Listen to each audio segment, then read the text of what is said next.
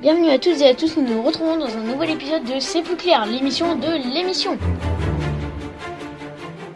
Bonjour Catherine de, de Russie, nous sommes heureux de vous accueillir aujourd'hui sur le plateau de C'est plus clair en ce 13 février 1790.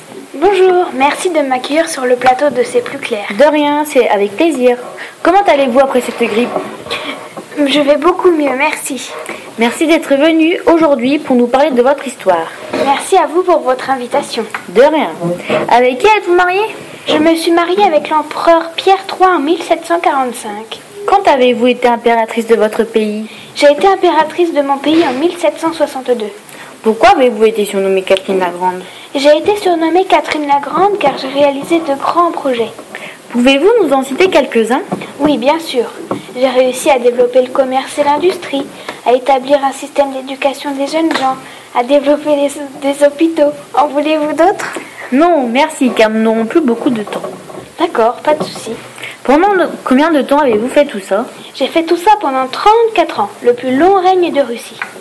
Êtes-vous d'accord avec Diderot par rapport à la préoccupation d'un chef d'État Oui, je suis d'accord avec Diderot, car nous devons contribuer au bien-être des hommes.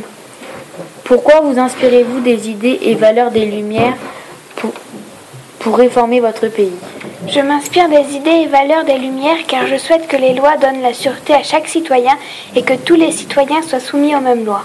D'après Diderot, la nation doit posséder le pouvoir et le peuple doit voter les lois. Partagez-vous cette opinion Non, je ne partage pas cette opinion car selon moi la puissance du monarque ne doit pas être partagée. Pourquoi êtes-vous une despote éclairée Je suis une despote éclairée car j'exerce le pouvoir de façon souveraine, mais je souhaite que les citoyens soient heureux, libres et égaux. Merci pour votre interview. À une prochaine fois peut-être. Merci à vous. Au revoir. Au revoir.